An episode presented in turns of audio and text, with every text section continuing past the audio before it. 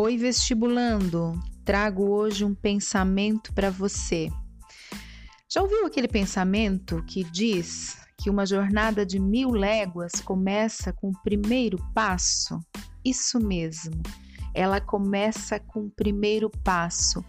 Quais são as coisas que você sabe que precisa fazer e que anda procrastinando, deixando para o dia seguinte? Deixando para segunda-feira, é o primeiro passo que tem que ser dado.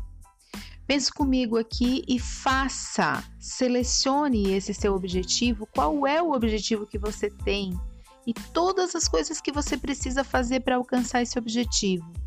Dentre essas coisas que você precisa fazer, qual é a coisa que você tem colocado debaixo do tapete que você sabe que se você mexer, você vai ter um resultado muito maior e melhor.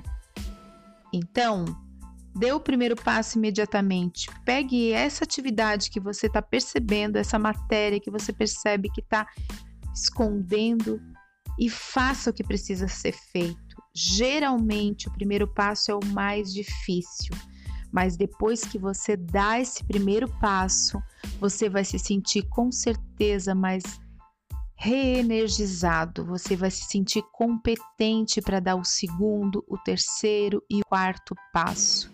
Aqui quem falou com você foi Ingrid Martins, do curso Aprovação Já.